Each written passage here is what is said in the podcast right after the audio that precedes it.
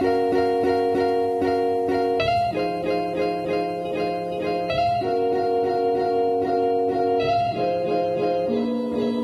迎来到 OK News，我是 Jake，我是 Amy，我们在这里分享我们看到的欧洲点点滴滴。看腻了美中角力和非蓝即绿吗？那就来听听欧洲的声音吧。好的，我们今天录音的时间是二月十四号，祝大家情人节快乐。对，虽然大家听到的时候已经情人节过了，对，但还是祝大家情人节快乐。那哎，不知道 Amy 你有没有收到什么私讯，听众的私讯，还是你已经有发展一些新的 恋情了呢？还是你要说没有，这样大家才不会停止私讯给你呢？我希望大家还是要持续保有着希望，就是赶快多多的表达内心的心意给想要表达的人。好，那大家听得出来，就 Amy 还是期待有听众跟他多多的互动的，尤其是男听众。你很烦。哎、说到听众，我必须说，我们上礼拜在分享就是台湾、荷兰不一样的事情的时候，其实我们有讲到就是倒垃圾部分嘛。不不是倒垃圾啦，就垃圾桶的样子啊什么的，然后我们就开始描述说他们在收集垃圾的状况怎么样。就有听众来自呃住在 a n h o v e n 的听众，就立马抛出就是那一天他刚好看到就是他们在收集垃圾的那个照片啊什么的，很感人呢、我很感谢他，因为因为他私讯给我们，我才知道原来对长这样子。然后我那个影片大概看了五次吧，因为太 疗愈了。如果想看的人可以跟我们私讯索取，因为我不知道他方不方便跟大家分享。我们应该是要先问他说能不能分享，然后再才能够就是如果今天有听众问我们想看的话，我们才可以好分享，。我晚我晚点问他，因为那太疗愈了，看完就会有一种真的真的，你会重复一直想看。就会有一种情人节没有情人也无所谓的感觉。好，不要翻白眼。我没有想要接这个。好，我们还是要更新一下荷兰一些什么其他新鲜事啦。嗯，没错，就是最近应该是说前阵子，就是荷兰见到了难得见的那种大雪。所谓的大雪，就是是那种雪的积的程度是非常厚的。像之前我们在荷兰的时候，应该都只是绵绵的一点雪啊，然后稍微下一下，然后之后它在地上也没有真的变成一堆的雪，然后它就对融化，然后就就就是跟泥泞一般。对对对对对。那这呃前几个礼拜就是其实它是大雪，然后所以大家就开始疯狂的开始堆雪人啦，或者说做什么雪天使啊什么之类。然后甚至最主要的活动就是运河，其实大家应该都知道荷兰蛮多就是不同的运河嘛。然后运河现在结冰了以后，这些可以做什么呢？就是大家可以溜冰场喽。对，天然溜冰场。而且重点是什么？我们打开所有的荷在荷兰的朋友的 Instagram，他们所有人的现实动态都在溜冰。没错，就大家疯狂在溜冰，但是蛮好笑其实，就看到有个新闻，就是因为其实虽然运河它呃结冰了嘛，但是可能每个地方状况啊什么还是不太一样。那有些可能冰是比较薄的，或者是说就是那个没那么稳，或者说有些人真的就没那么的厉害，会去溜冰。所以呢，有些人是什么掉到水里的啦，然后就是人家就说所谓的履乳薄冰，就是这个概念。然后有些哎是什么、如履薄冰，哦，如 这一个可以剪掉吗？而且通常是在讲说如履薄你在处在一个比较危险的环境上，因为随时可能遇到危不是，你想想看，你在那个上面，你也不确定它会不会破掉啊，对对因为你不会的概念辨类似概识嘛，所以一样概念啊，而且又是冰嘛，这是双层的意思。只是我刚刚那个顺序有点弄坏，弄弄好，我觉得你，我觉得你很棒。嗯然后有些人是就看到新，呃还有一个新闻是说，就是因为就是有些人可能根本就不是很会溜冰什么之类的，然后就，但是因为太开心了，因为大家就是可能真的是闷坏了，就是疫情的关系什么，然后就那边放风，然后就就滑到就是骨折啦，干嘛之类的、啊，就导致就是，哎，我们今天是礼拜天嘛，然后昨天礼拜六的时候。那个新闻就是说，急诊室荷兰急诊室的人数瞬间比平常还要多了两倍。那这个是因为疫情吗？不是，不是是是因为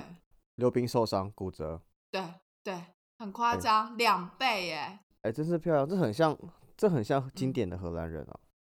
就是很漂亮而且。重点是你有没有发现，就大家在那边拍现实动态什么之类会发现其实大家没有好好的认真维持社交距离，就还是那是什很么东西？多人都在，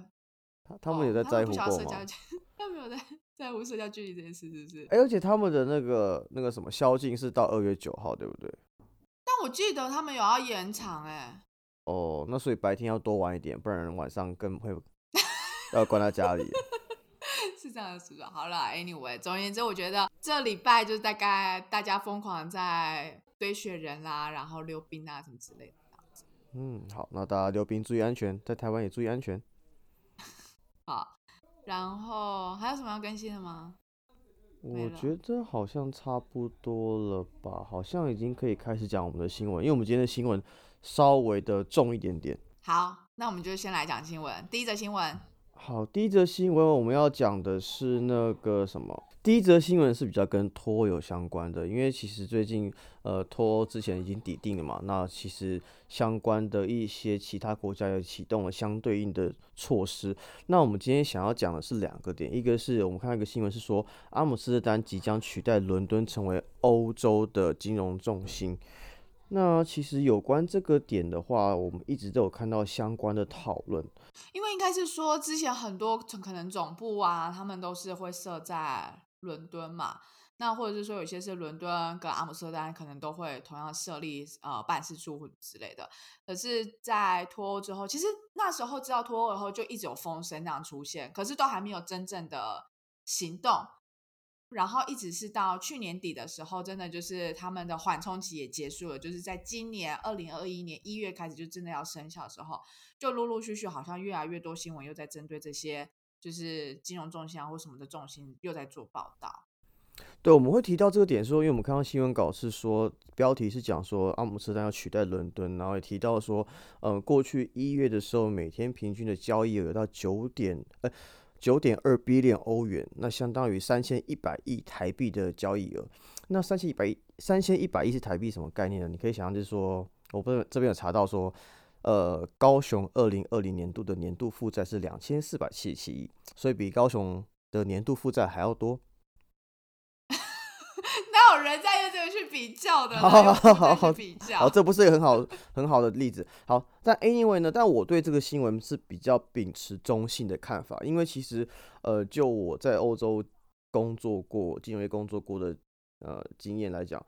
呃，伦敦的确是过去的欧洲金融中心，但目前比较像是说。欧洲各国都在争取成为下一个欧洲金融中心的情况，那究竟谁可以胜出，其实还没有人知道。那只是说荷兰，呃，阿姆斯特丹有比较高的呃机会可以胜出，因为以各个国家来讲，比如说巴黎好了，巴黎算是蛮积极的，但是其实巴黎的呃工作形态跟文化，并还有距离等等，并没有那么还有语言，并没有那么适合成为下一个金融中心。那如果是德国我想要好奇问一下，所谓的金融重心啊，除了你刚刚说的，就是可能是说呃 trading 的交易量，那个是是是指证券交易量吗？呃，对，刚刚讲的是证券交易量，因为刚刚那个数据是来自于 Euronext 阿姆斯特丹的那个数据，等于是在欧洲这边在阿姆斯特丹的一天的呃证券交易量。那我刚刚会提到说金融重心，其实说应该是说。嗯，你要成为一个金融中心，你需要很多个条件。第一个语言，第二个法规，第三个你也需要很多的企业，金融企业真的进驻到那个地方，能够才能够成为金融中心。因为你如果没有那些企业去那边交易的话，你你无法成为一个金融中心的。哦，是实体的，他们就是要。对，因为比如说，举例来说，好，我需要交易所，比如说哦，华尔街好了。为什么华尔街是一个交易中心？就是因为你很多很多的机构全部都设在那个地方，你很多的甚至呃交易所啊、金融集团总部都直接设在那个点，所以它的金融交易或是合约或是一些新的交易的产出量会远远的领先其他地方。甚至是你要成为一个新的交易者，要成为投资者，你也会想去那个地方，因为那边机会最多，平台最多，然后法规相对也会比较友善。了解，所以刚刚你就说法国这样目前看起来比较没有那么的对，因为对，因为法国第一个语言上他们英文没有那么强，那第二个是他们的呃工作形态上比较浪漫一点，所以就是比较可能没有那么适合节奏很快的这个金融业。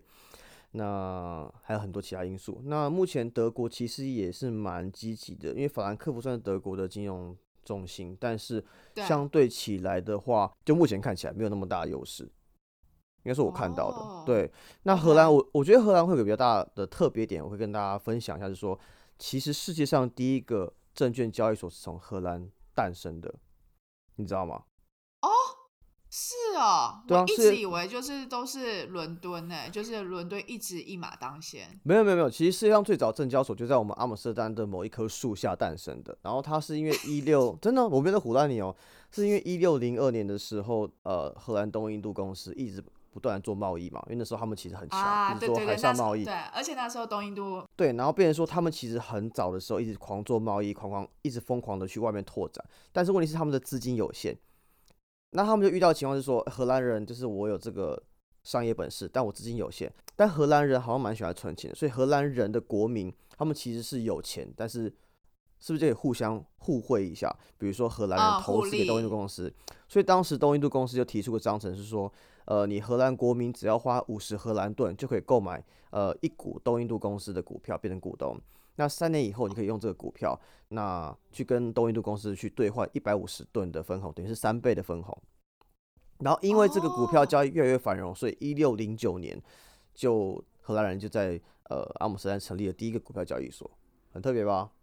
哦，哎，我真的不知道，哎，真的不知道。哦，长知识了呢，我跟你说。因为我刚刚还在想说，如果以欧洲的就是金融重镇的话，除了刚刚你说的像是法兰克福是我们所说是，其实另外还有一个卢森堡大家可能对大家没那么熟悉的小国家，就卢森堡，很多的什么银行啊，他们的分行什么的，也其实都会分设立在那边、欸。的确是，的确是，呃，卢森堡也是一个点，但是变成说，因为过去的确伦敦一直在一个领先的呃 position，那只是说现在接下来伦伦敦会比较慢慢被视为，那就看呃各个点要怎么去争夺成为下一个金融中心。那我对于这个新闻秉持中性的看法，我并不觉得阿姆斯特丹可以马上变成呃马上取代伦敦的位置了。我你觉得们要去它最大的观察一下 gap 在哪里啊？我觉得最大的 gap 是说，因为过去的大家，过去大家的投资或设点都在伦敦，然后荷兰过去没有很，也没有特别主要经营这块，因为荷兰主要是一些其他 FMCG 或 oil and gas 为主，或做其他贸易等等的。金融上，我并没有看到它有这么积极去布局这一块。所以相对来讲，法规或什么之类的，可能也都需要一点时间去符合到达到，嗯，对其他外资或者是其他对，公所以我们司这边可以继续观察下去啊。但我相信以这个新闻上都有出来的话，我相信对于整体的呃就业环境呢都是个利多。你现在突然好像那个、哦、股票分析师之类的，没啦，呃，我这边我会秉秉持比较中性的角的原因，是因为因为刚刚新闻稿是说，呃，一月的二零二一年的一月，每天平均交易额是九点二 billion，等于九十二亿欧元。但其实我去翻了去年的数据的话，每天的交易额其实跟目前是差不多的，同时也是差不多的，所以我会觉得说，那个新闻稿的公关成分是大于实质成分的。哦，你是说今年呃，今年就二零二零年交易呃，不是在荷兰的交易，就二零二零嗯年一月跟二零二一年的一月的交易量其实是差不多。其实是一样的，并没有因此就瞬间变很多，对对对，我觉得还好，所以我才会那么哦中性。那我觉得这就蛮有趣的事情，是以那个那个什么那个金融这一块的话，你会觉得好像荷兰没有影响到太大，但是呢，相对来讲，以进出口这一块来讲的话，其实差距就很大，因为其实很多国家他们就是。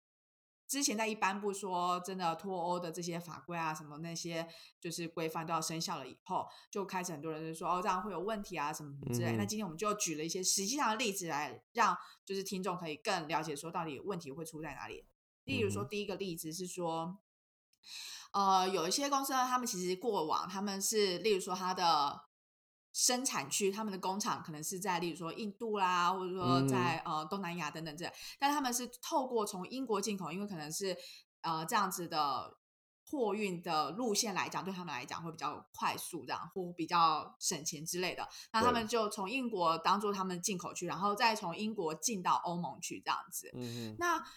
因为货品原产地规范这个法这个条例，也就是说，你这个产品今天在从英国进到欧盟，他们会看说你这个东西是不是在英国生产的？那当然就不是了。所以等于说，他们就要变变成说要付了两倍的钱。一个是说，他们进到英国的时候，第一个就是他们会有。呃会会被收收了一次费用，然后接下来从英国要再到欧盟去的时候，又要再看各个国家的法规这样，因为每个国家针对就是接受英国的商品，可能又有不同的法规，所以呢，要那这时候就会有人就说，那你为什么不直接直达？例如说，今天我其实是要运去希腊好了，那我就直接从印度到希腊就好了。但重点是这个航线可能就没有那么多，那或者说你的货物量就一次，它反而成本变高了。货量，对你的订货量可能就要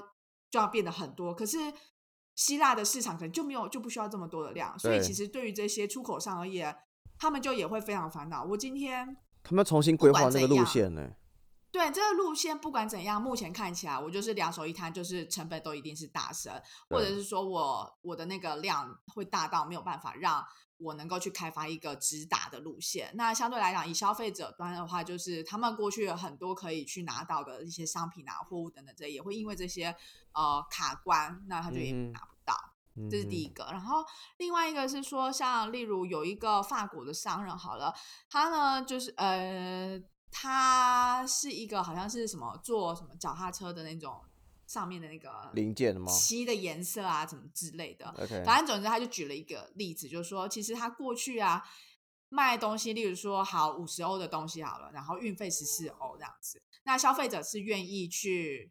呃去接受，就是说哦十四欧的运费还 OK 这样，所以 total 五十四欧。可是现在就不一样，就是现在是五十欧，再加十四欧，再加上三十九欧，对超贵。对，你就根本就超过你你原本你本来售价商品本身的对售价的一半啦。那这时候当然消费者当然就不要啦，就是很这些很林林总总的法规。那重点还有就是，今天我当他从英国到欧盟的国家好了，他们中间又还有很多不同的一些文书等等需要去做。那这些文书会听起来感觉说哦，好像只是时间很长，但其实重点是各个关卡可能又有一些不同的费用，或者是说今天要再额外去申请说。动物园的食品需要有两国都要有的一些什么食品卫生的证、那个认证啊等等之类的。那以前如果都是在欧盟的话，其实它一个就处理够了。对，所以这些认证什么之类，你也知道，像之前我们要来到荷兰，我们光是要去什么认证我们的什么出生证明啊什么的，哦随随便便，对，随就是除了你要跑很多关以外，就你随随便就是几千欧呃几千块钱之类。那像这个的话，他就是他就说平均大概要花五十五十 K，就是五万五万到七万五的英镑去申请这些文件，然后这些东西还不包含等待的成本，什么意思？因为你在过各个不同的部门啊，或者说在申请这些文件啊、认证什么之类的，好了，那闲置成本。你的呃，对你的东西，你就会闲在闲置在那边，因为你也进不去，但你也对退不回来。然后呢，你停在那边的时候，其实货运这些东西，他们就是也是用每小时去计算的。对然后甚至是你如果今天司机他在那边等太久，已经超过他，就是你要付薪水给他对你付薪水给他，而且你还要去计算说，因为他可能工作好，例如说每工作十二小时就要他要休息，例如说八小时什么之类的，所以你要去算那个时间。所以这所有的成本再加上去，对他们而言，他们就觉得那我干脆我真的没有办法做这件事情。哎、听起来是一团乱哎。就是就是大家也都在摸索期间，老实讲，因为之前一整年的就是。呃，那个叫缓冲期，其实没有太多的进展嘛，因为都一直在 negotiate，一直是到十二月底的时候才真的有一个定夺案。嗯，那案子下来以后，法律要怎么样真的执行到实际层面，其实对大家来讲都非常的麻烦。天啊，我只能说，哦，God bless Europe。如果你现在就是讲的好像很置身于世外的感觉，嗯，对，因为我现在人不在欧洲。你现在就人在亚洲。好啦，所以这个就是第一则新闻，是大概我们跟大家分享一下，就是说在脱欧以后，就是不管是在呃进出口这一块，或者是说在呃金融这一块，呃，目前我们看到对欧盟的影响，那。这个影响当中，一定多多少少也会连带到，例如说其他不同的市场或者不同的区域。那这是目前我们现在看到的，先跟大家分享到。对，或者如果你有看到什么不一样的想法，也欢迎跟我们讨论一下。那我们第二则新闻讲什么嘞？哦，第二则新闻我们就是要更着眼于荷兰的一个很有趣的文化，叫做 home birth culture。他这个意思就是叫什么在家生产的一个文化，是这对样吗？这样对在家在家待好产，在家生。哦，在家待产哈。总而言之就是说呢，因为其实，在荷兰哈，他们其实觉得说，呃，荷兰跟台湾有点那个观念上，对于孕妇这件事情本身观念就不太一样。例如说，在台湾会很多比较传统观念，是说啊，你如果怀孕了，你就不要动啊，你就不要怎样啊，你要卧床，你要待产，然后不要太辛苦，然后做完之后要坐月子。之类的。然后在荷兰的话呢，他们就会觉得说，嗯，你就是还是应该要就是运动啊，慢慢走路啊，什么之类啊，就是还是应该要嗯以正常人的一个生活方式去面对，就是怀孕这件事情。那所以他们也觉得说，孕妇其实不是生病的人，不是有重大疾病，那为什么要去医院？你应该就是要好好的在你最舒适的地方去生产。这就是为什么他们会呃在家待产这件事情是这么的还蛮流行的。然后同时再加上现在又有就是疫情的关系嘛，所以其实如果能够避免去医院的机会，其实越来越多人就会觉得说，好，那我就尽量就不要去医院。去生产这样子，所以其实，在去年的就这次新闻，他就提到说，去年十二月的时候，就有大量的，不管是荷兰本身的就是妈妈，就是孕妇，或者是说像那种外派，就是 expat 他们的孕妇，就是也都会觉得说，哎，那我就呃在家生产这样子。然后呢，这边呢想要稍微分享的，就是其实刚好我们有认识，就是呃在荷兰这边的台湾人，然后在这边生产的一个过程，然后呃他有分享了一些当初他在生产，例如说第一个呃他们有一个叫做那个叫助产士，产产婆的概念吗？哎，是，就是类似像，应该就是像类似以前产婆的概念，因为这个助产士他们在做什么？就是呃，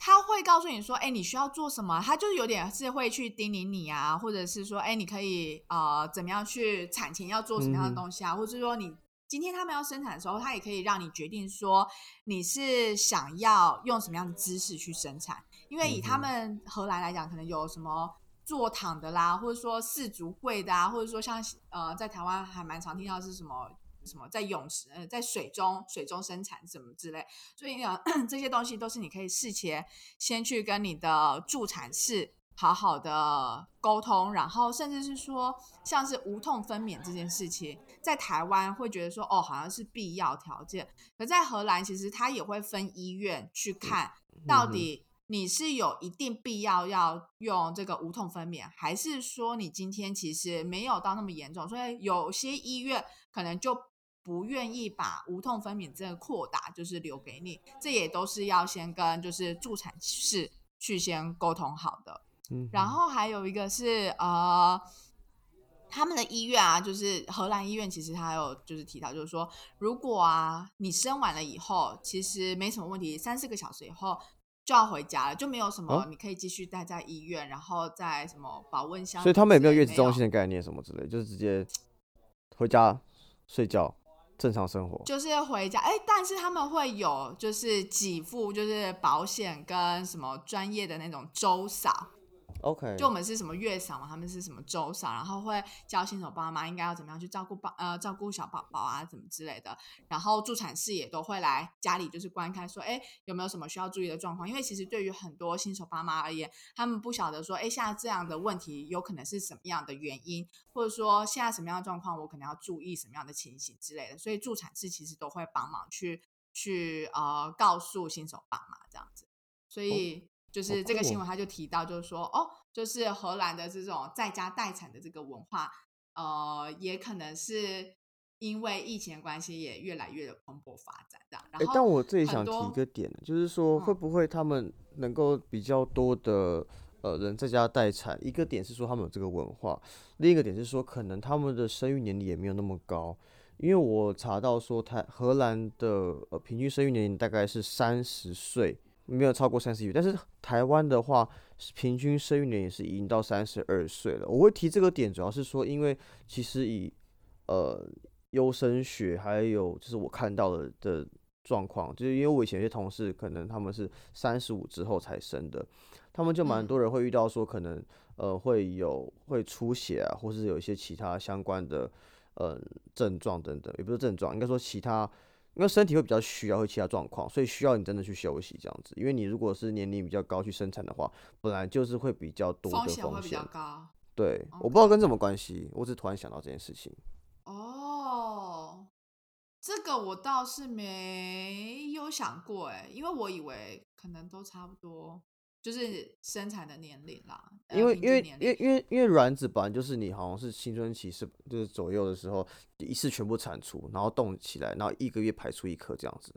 所以其实以生理今学的角度来讲的话，是越年轻生越好啊。你今天非常的有知识水平。我以前我以前三类组的靠背哦，哦是哦，那你为什么要抢一类的饭碗？因为我考不好啊。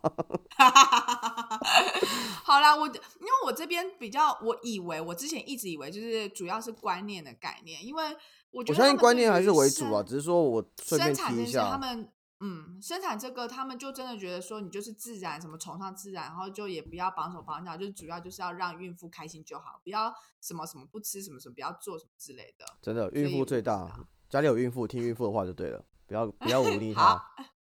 好。好，大概就这样。那但是跟那个生产年龄有没有关系？可能也有关系，这我们就不知不确定。对，留给大家去讨论跟想象。好，好，第三个新闻我们要讲什么？第三个新闻，不知道大家呃，今天二月十四号嘛，跟大家报告，昨天二月十三号，意大利新的总理上任了，那是谁呢？大家之前最常听到的欧洲央行行长、前央行行长格拉吉，对，人称哎超级马里欧，不是玛丽又陪你喝一杯啊？啊，少在边，现在你想要顺便就是 take 顺便马蹭陪你喝一杯蹭人家。蹭人家的流量。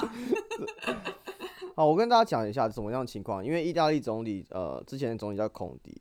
然后因为在疫情的控管，他其实做的非常糟，你也大家相信大家有目共睹嘛。去年二零二零的时候，意大利的疫情是欧洲最失控的，死亡人数很高，那其实到现在还是每天有几百人上升。另外一个点呢，在意大利去年二零二零年，其实他们的失业率是非常非常高的。嗯，他们因为疫情的关系失控，然后也做出了很严格的一些封锁措施，让这个欧元第三大经济体陷入二战以来最严重的衰退。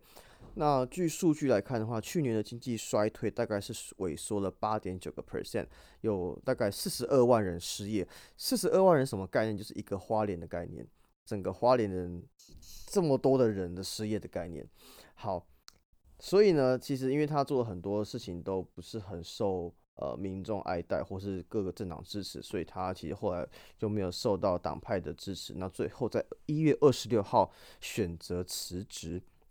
然后呢，新政府也一直也好像那时候也没有什么下文这样子。那也当时呢，在一月二十六号当天的时候，造成意大利债券殖利率下跌零点五四个 percent，然后他们的期货下滑一点三三个 percent，等于是一个金融呃金融市场的一个 shock。那但是呢，过了一过了没多久之后呢，意大利总统，因为他们是总理跟总统嘛，他们的总统就决定要邀请前欧洲央行行长格拉吉来组内阁，来挽救意大利饱受疫情冲击的这个经济局势。那你也知道，就是格拉吉毕竟能当到欧洲央行的前行长，就是比一定是个响当当的人物嘛。他本来就是个经济学家，然后本来就很强，很受民众爱戴。所以其实他很屌的是，他只是这个消息要出来的时候，我记得当天就好像股市就上涨了二二到三个 percent 吧，直接往上跳，因为大家都很哦，开心。他就说 OK，他说马里奥来救大家，马里奥来救我们了，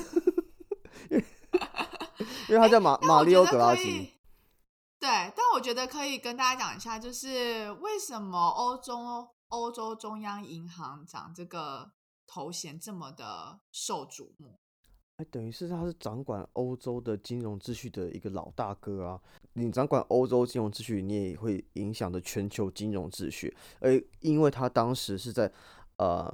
二零一一年到二零一九年担任欧洲央行行长，所以他期间有经历过二零一二年的欧债危机。所以彭博当初的形容他叫 Super Mario 超级马里奥，因为你能够经历这么大的危机还能够存活下来，然后把欧洲整个带起来，这样子太神了。所以其实他的呃，他要接任的消息一出来之后，市场很看好，民众很看好，各党派也支持，基本上他是一个处于在一个目前无敌状态。最新那时候我呃，在他上任前，呃，他们的易普所 Ipsos 媒体有出一份民调指出，他当时获得意大利民众约百分之六十二支持度，百分之六十二，哦，很高哎、我是不知道台湾有哪一位总统候选人有这样的支持度过，我相信很难，真的很难。嗯。对，那就是然后我觉得其实还蛮重要，是因为其实意大利它是算欧元区第三大经济体嘛，仅次于就是德国跟法国。对所以其实它如果经济实力就是它的经济一直这样子像之前那样疲弱不振的话，其实对于整个欧盟来讲，其实是影响很大的。那应该是说，就我们所知，其实意大利一直长期以来就是经济上面其实都都没有那么的稳定，也都没有一直回到就是大家对于它的一个期待，然后再加上这次疫情的状况好了，所以其实整个的状况又变得更更更惨，然后甚至是说对于呃欧盟他们当初在分配说呃这个冠状病毒他们要恢复的一些基金啊的分配等等之类的，就是。也有很多的分歧，然后又分崩离析啊，等等之类。所以，如果现在能够有这样的一个呃超级玛丽欧能够出来，然后让大带领大家有这样的一个信心，然后对于说重振经济这样子有一个共识的话，感觉起来应该是会蛮蛮对对对于整个状况应该是好的。啊再加上，毕竟他之前是他的身份一定是运筹帷幄，然后很懂得这些政治的手腕，或者说很懂得怎么样去跟各个面向去做沟通嘛。所以就是这也是大概为什么大家不管是说意大利本身，或者说整个欧盟其他国家，也都相对来讲对他有非常多的期待。那刚刚另外也说，其实不管是呃。那叫什么反对党好了，就是呃执执政党、反对党等等，他们其实也都没有对他有太大的呃抵触或者说反对。还有一个原因是，据了解，有可能现在的这个总统可能之后也会，好像他的任期是不是也快到了？所以好像呃接下来有可能会有意会让他就是成为总统或等等之类，所以好像他对于之后的就是选举可能也不会影响到太大等等之类，所以就大家对于现阶现阶段来讲，就希望说能够怎么样找到有一个人可以迅速的、短时间的、马上的让经济就是回温，那就是他，然后其他人就不会有意见这样。对，听起来就是呃，从网络上看到的资料都显示，就大家非常期待格拉基来救意大利这样子。那如果有听众你是在意大利的人，那你也你如果有当地有不一样的看法，或者有类似的看法，也欢迎跟我们讨论，因为我们很好奇意大利的朋友怎么看这件事情，因为我们这个事情太突然了，因为他昨天才上任，我们也来不及跟意大利朋友问到底怎么样这样子。我只记得意大利朋友那时候认识的时候，我们在荷兰有意大利的同学，那我记得他跟我说，我说你为什么来荷兰念书？他说因为我来自意大利啊，意大利经济那么烂，意大利经济那么烂，我只能出国，你出国工作工作啊。我想我想要提另外一点，你知不知道呃，银行最早的银行是在哪里诞生的？第一家银行，最早的银行哦，世界上第一家银行，在欧洲吗？我跟你讲，就在意大利出现的。在意大利银行这个概念最早出现，从一五八零年的时候出现，叫威尼斯银行。我们现在做我们现在讲的英文叫 bank，其实从意大利语的 b a n c banca，我不知道是这样念的 banca 中出来的。那这个意思其实是板凳，因为最早银行家是坐在板凳上去谈论、那去处理钱那些事情的人，哦很哦。酷哦。今天哎你长知识喽，哎，你今天你今天真的是 超乎你意料的表现，是 不是？好啊，那我们今天要讲的三个新闻到这边，那我们祝大家情人节快乐！欢迎如果有对 Amy 好奇的 人，可以不用了，私这一段可以直接剪掉。或是你发现身边有男性友人 对 Amy 有兴趣的，欢迎跟我们联系。那祝大家新年快乐，新年快乐！祝大家天天开心，天天都可以是情人节，都可以很快乐啊！为什么一定要这一天而已？对，天天都开心。对，好，那就这样，拜拜。拜拜。